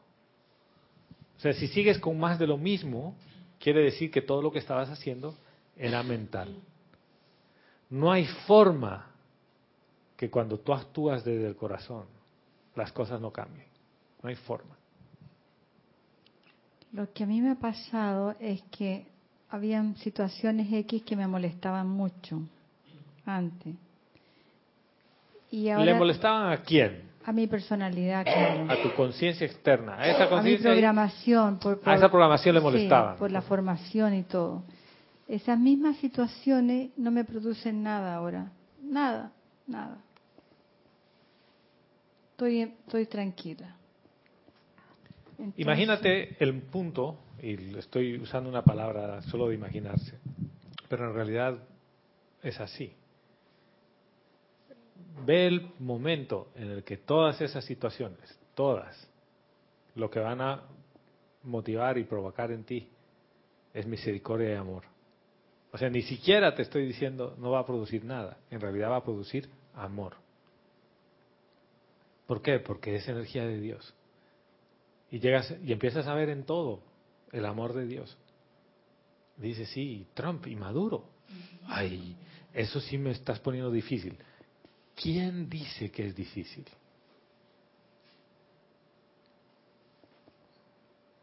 La mente. La mente, porque tiene un programa de que son unos jerucas, de que son unos diablos con cuernos rojos y que se van a ir al infierno. Pero cuando tú entras ahí y reconoces la esencia, dices, el tipo tiene la misma esencia que yo. Y quién sabe yo en sus zapatos sería el doble de cruel. No lo sé. Pero él tiene un plan y yo también. ¿Y qué me importa a mí? ¿Que él cumpla con su plan o que yo cumpla con el mío? O sea, tarde o temprano, Maduro y Trump y todos los gobernantes de este mundo y Putin, y Macron, y Macri. Hay Macri y Macron, ¿no? Sí, sí. Trudeau, Trudeau. Y hay Trudeau, todo, todo sexy, ¿no? Todo sexy. Todos estos gobernantes son parte del plan. ¿Y yo qué hago viendo el plan del otro? Ah, es que me afecta. ¿Te afecta? ¿A quién le afecta? A tu personalidad y te destruye. Y volvemos otra vez a ese punto, ¿ves? Entonces, ¿cómo hago para hacerme inmune a todo este tipo de mundo externo? ¿Qué es lo que dice el maestro ascendido San Germain? Nos dice, háganse inmunes a la sugestión externa y a la sugestión interna también. ¿Cómo hago para lograr eso? Para mí es fácil. Entras al lugar del Altísimo. ¿Por qué? Porque ahí no hay ninguna sugestión. No hay nada. ¿Qué es lo que hay ahí? Vida. La vida es amor de Dios. Es todo lo que hay. Pero ¿qué pasa si yo no te puedo enseñar eso, Salomé? Si yo no puedo hacer que guiándote te lleve hasta ese punto. Porque quien entra eres tú. Hasta el umbral se te puede llevar, pero tú puedes entrar. ¿Y qué pasa si es que nadie te puede llevar y, ahí adentro? Tú puedes tener la enseñanza y los libros y todo lo que tú quieras. Y va a ser todo mental. Y vas a construir un camino espiritual, mental espectacular. Y no se trata de eso. Yo tengo, tuve eh, la oportunidad o la opción en mi vida de, ver un, un ejemplo así. Un amigo querido, espiritual, por años meditando diariamente, siendo vegetariano, haciendo yoga por años. Claro. Toda la vida. Y él no hablaba nada, literalmente no hablaba nada. Lo, lo mínimo salía de su voz y solamente una bendición. Y cuando me tocaba, a veces lo invitaba a cenar con otras personas, él no hablaba, nunca hablaba, porque él practicaba el, el silencio. Pero ese amigo se enfermó de cáncer. Todo lo que reprimía adentro. Y esa es la conclusión que, que llegamos con otras personas.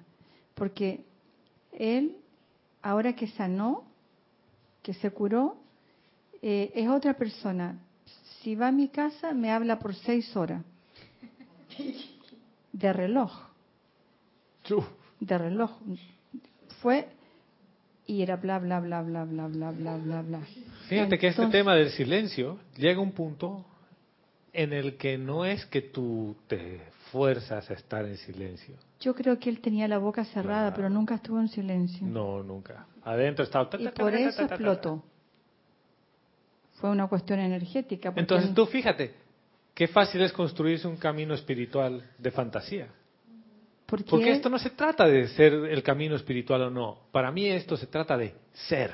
Claro, yo creo que lo hizo mental, porque ahora él me dice, por karma te tengo que enseñar todo, y todo me lo quiere enseñar.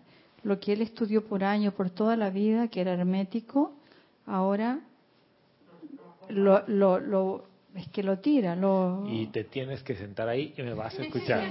Entonces cambié de un esquema mental a otro esquema mental. ¿eh? Porque sabes que hay otra cosa en todo este tema. Que como tú sabes que todos tienen esta esencia, la reverencia por la vida empieza a hacerse notoria en ti. Y, y, no es que ya no vas a comer carne y esas cosas que, que se pueden volver bien triviales, ¿no? Yo no quiero entrar por ahí. Y si es mental, no sirve para nada. No sirve de nada, no sirve de nada. En realidad, eres reverente con la vida. Primero con tu vida. Y después con la vida que está a tu alrededor. La vida. Y la vida no es solo las vaquitas. ¿No? La vida es la vida. Sitio, persona, condición o cosa. La mesa, tus objetos. Llega un punto en el que tú aprecias y cuidas tus cosas pero naturalmente, no es un tema obsesivo, es un tema natural.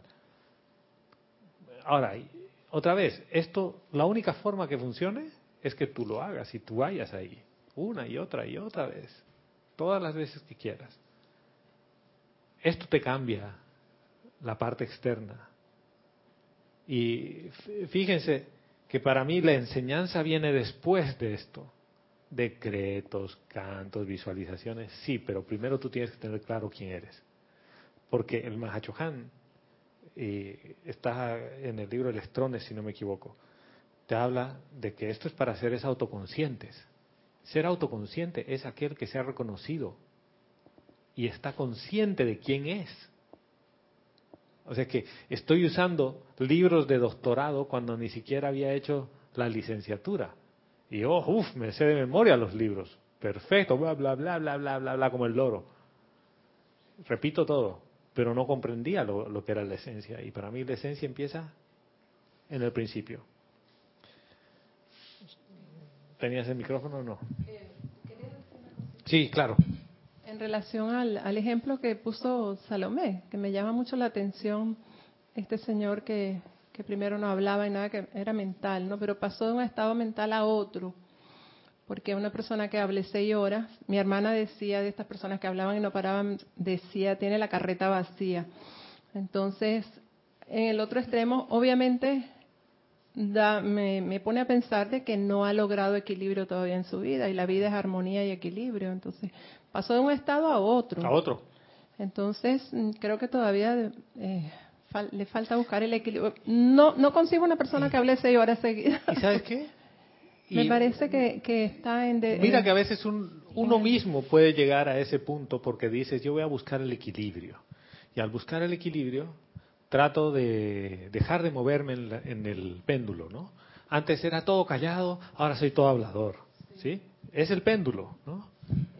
Pero la personalidad y el ser externo cambia por naturaleza todo el tiempo, todo el tiempo.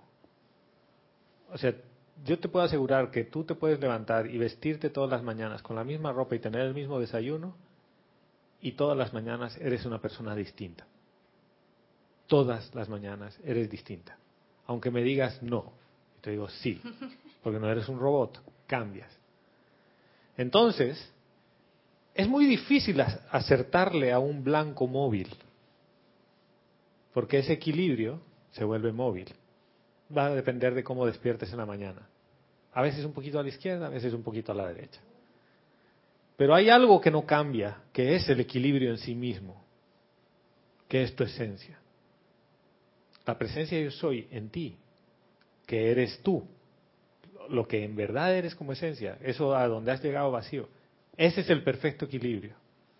Tan perfecto equilibrio que no sientes nada, ni a izquierda ni a derecha, ni feliz ni triste, nada.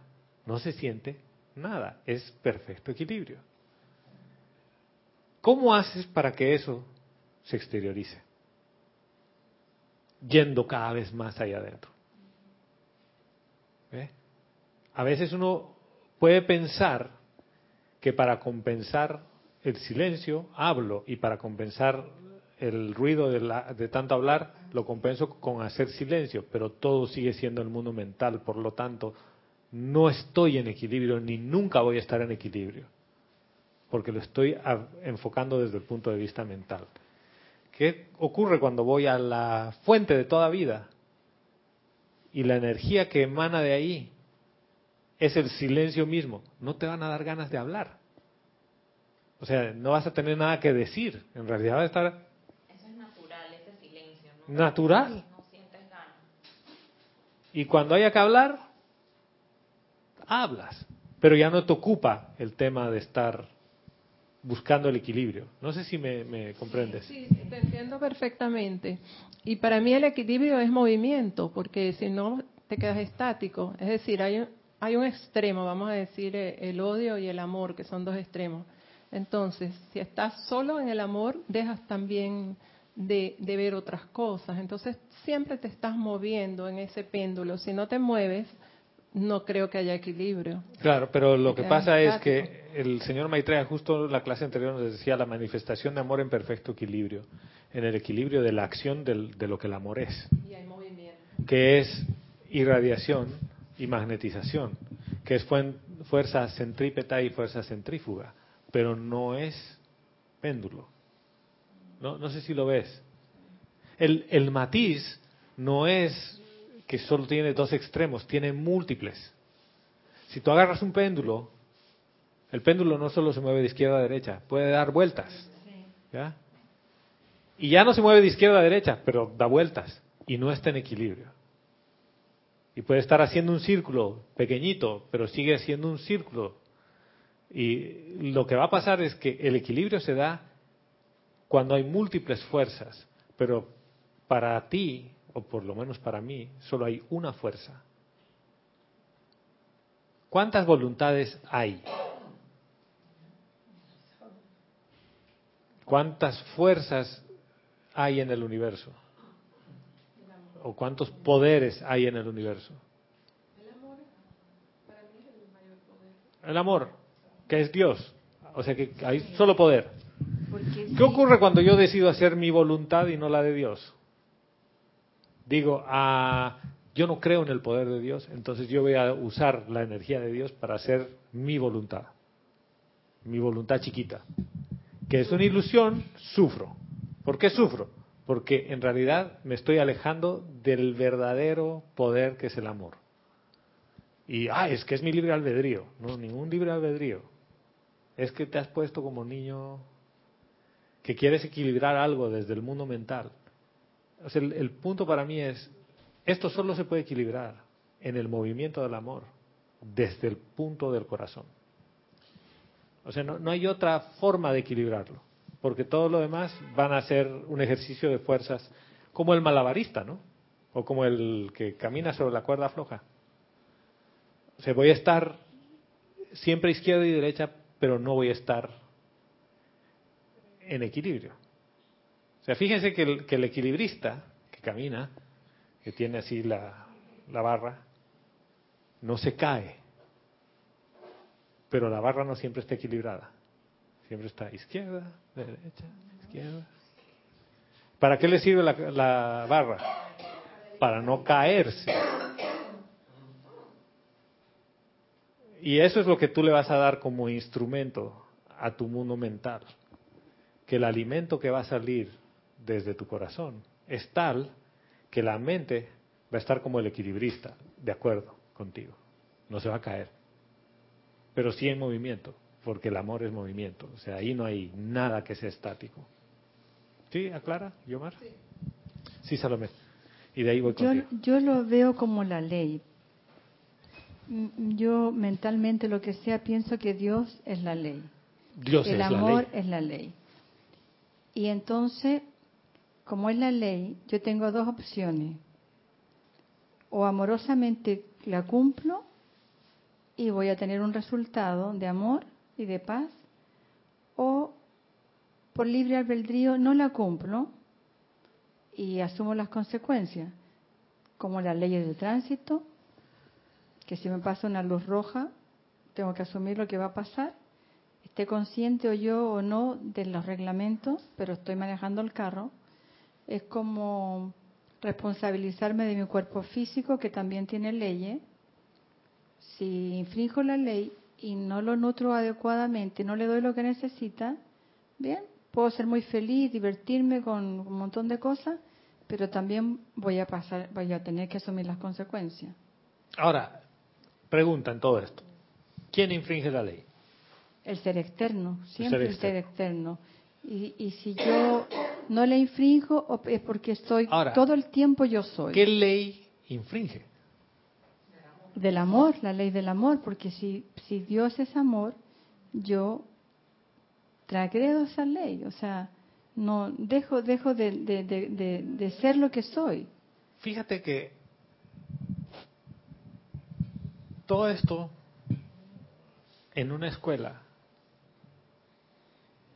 deja de ser una transgresión a la ley. ¿Sí?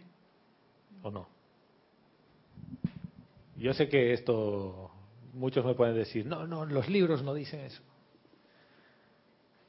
Si estás en la escuela llamada Planeta Tierra, para que aprendas más sobre el amor, ¿qué ley vas a transgredir?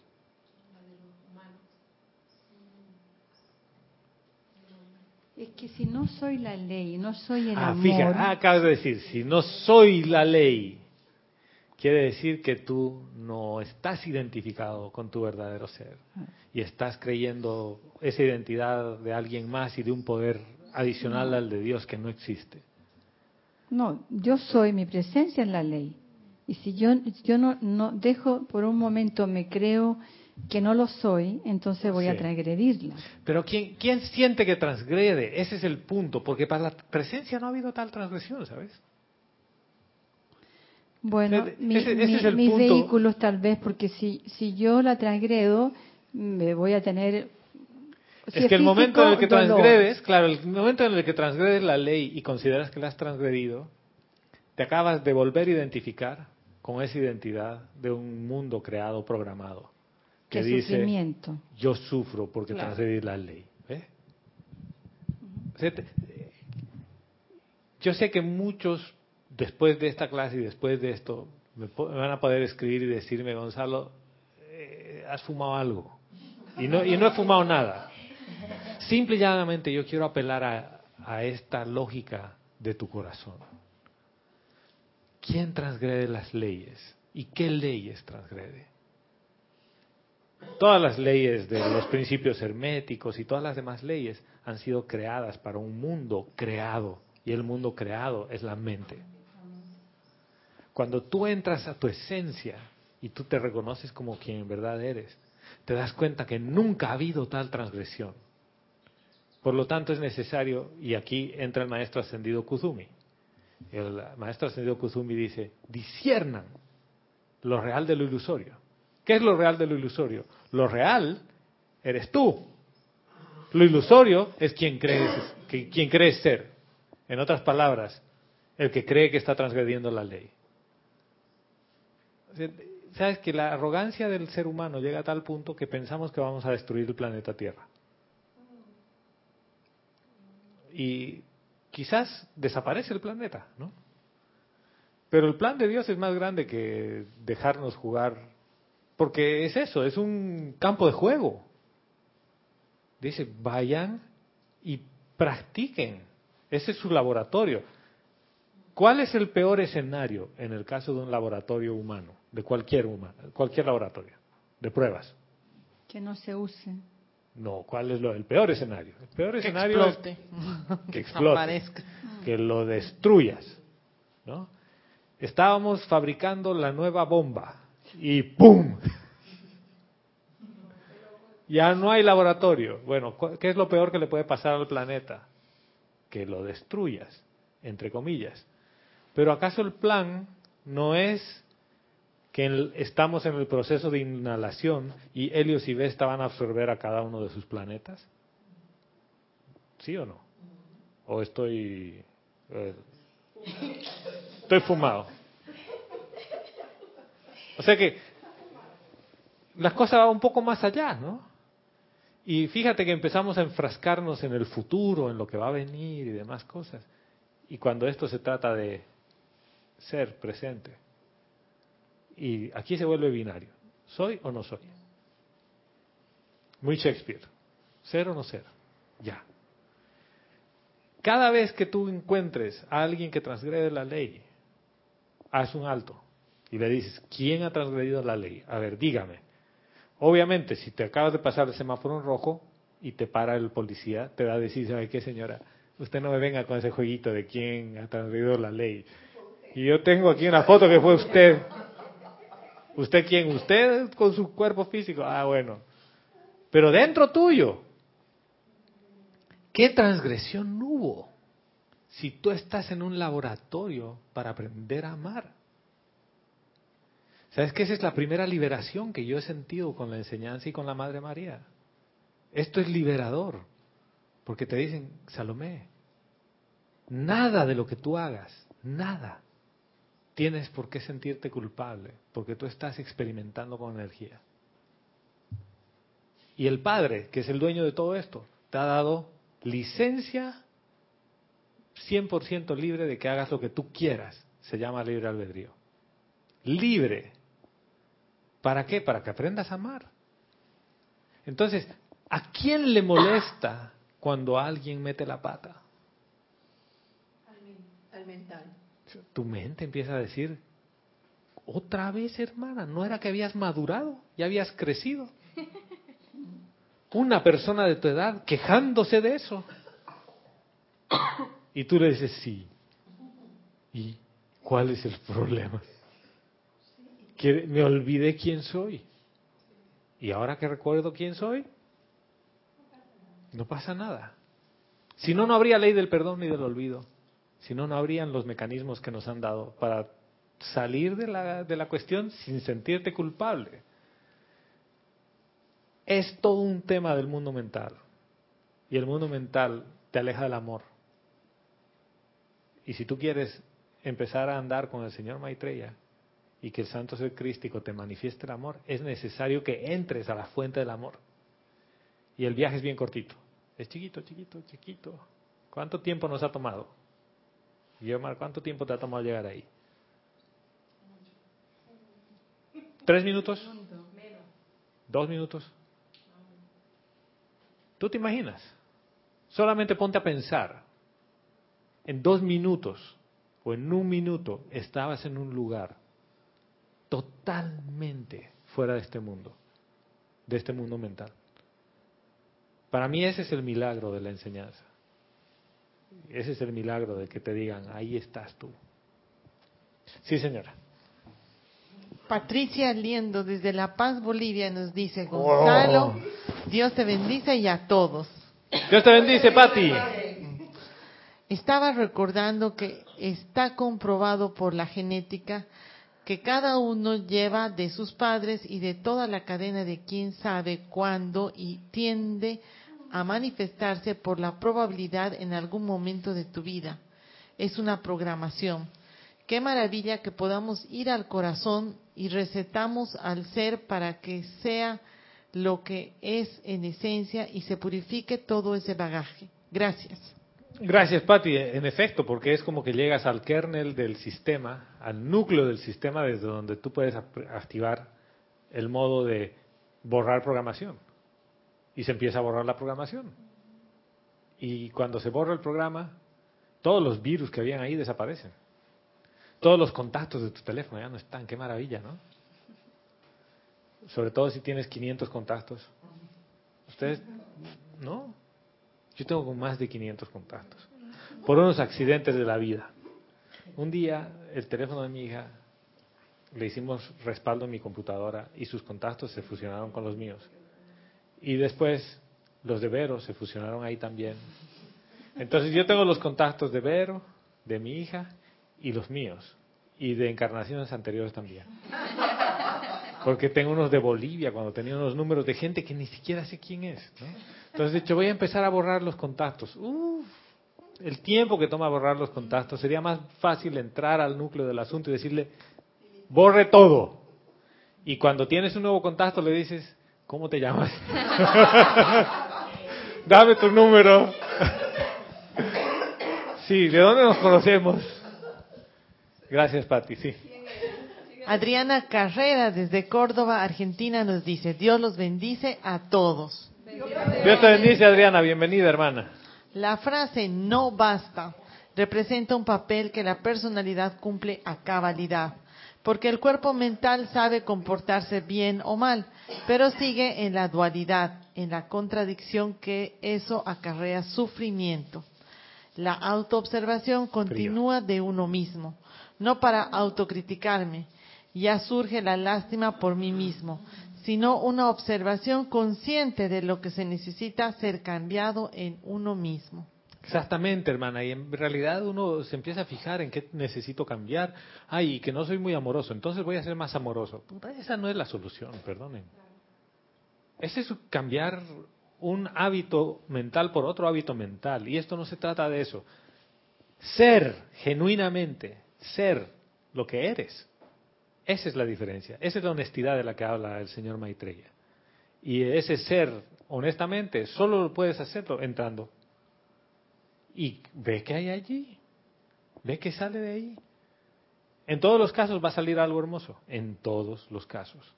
Inclusive de Mr. Trump. Sale algo hermoso de ahí. Porque él en la esencia tiene el amor de Dios. Por un motivo está ahí. Y yo le agradezco muchas cosas porque el tipo ha sensibilizado a tal punto a México, por ejemplo. México se ha empezado a unir, publicidades en México de que eh, debemos cuidarnos. Yo sé que hay separatividad todavía, pero es una manifestación de amor que antes no estaba. Funciona, ¿no? Ahí está el bien oculto. Está el bien oculto. Bueno, wow. Yo tenía que hacer un decreto y cosas, ya no hemos hecho nada. Bueno, yo les cuento que voy a estar de viaje desde el domingo 25 de junio. Voy a estar fuera cinco semanas. Cinco semanas. Eh, no sé, vamos a ver quién. Eh, lo que le dije a Kira es que, bueno, si no hay un instructor, que aquí pueden dar clases también, ¿no? Aquí mis hermanas. Si no puede, vamos a ver si, si no se hace una clase transmitida desde donde esté. Voy a estar un par de semanas en Bolivia, en La Paz, después en Buenos Aires y después en Montevideo. Entonces, eh, haremos actividades en cada lugar donde estemos, espontáneamente donde se den y como se den y con quién se den. ¿Ya? Aquí no quiero decir, no, no, si es con este sí, con este no, no, es espontáneo. Donde se den, con quien se den. ¿Ya? Eh, sí, en realidad eh, yo tengo misión de trabajo a Buenos Aires, pero ya estás por ahí cerca. Ya. ¿Quieres ir a Venezuela? Yo a Venezuela sí quiero ir. Mira que fui el 2015 y en noviembre del 2015 y pese a todo eso, a todo como estaba, yo sé que la situación ha empeorado eh, externamente, ¿no? Pero sí es un país que con gente muy linda, como todos los países que uno visita, la gente tiene su su parte amorosa, genuina, y a Venezuela definitivamente es es un hermano país y, hermanos de la raza humana que necesitan mucho amor. Y a veces yo, desde mi conciencia externa, digo, me duele Venezuela. Y, y, no es por un tema de decir, ay, es un esquema mental, pero es un tema que, no sé, ahí adentro, bien adentro, es como que algo se ha roto, ¿no? Y que eso no es eterno. Pero sí me... Ahí nos ponemos de acuerdo. Y vamos. Y vamos, Guiomar. O sea que voy a estar fuera ese tiempo, eh, pero igual las clases van a seguir aquí, ¿ya? Y generalmente no lo hago así públicamente, esta vez sí lo estoy diciendo a todos, incluso para las personas que están también en esas ciudades con las cuales eventualmente nos podemos ver. Mi correo electrónico es gonzalo con z, gonzalo, arroba serapibay.com. Si quieres y tienes algún interés en que nos veamos durante este tiempo, ya sea eh, Bolivia, Argentina o Uruguay, escribe hermano, hermano o hermana. Y mañana, y mañana, mañana Ana Julia, nuestra hermana que da clases los lunes a las siete y media, no va a estar. Y yo me ofrecí a dar la clase de Ana Julia mañana. Entonces mañana a la clase de las siete y media otra vez voy a estar por aquí. O sea que si quieren, mañana nos vemos, ¿eh? Y continuamos. Mañana, mañana siete y media de la tarde, sí. Después del ceremonial. Entonces, si quieren y quieren continuar con esta locura, este, estamos anotados. Gracias de verdad por su tiempo, por su amor, por estar aquí. Eh, miren que nadie ha visto su reloj como para decir ya es tarde. Y eso, eso, eso para mí, sí. Eso para mí significa mucho, que ustedes estén aquí porque quieren estar. Y la presencia yo soy esta semana se manifieste en todo lo que hagan. ¿Ya? Igual, gracias a la presencia, gracias a todos, mil bendiciones.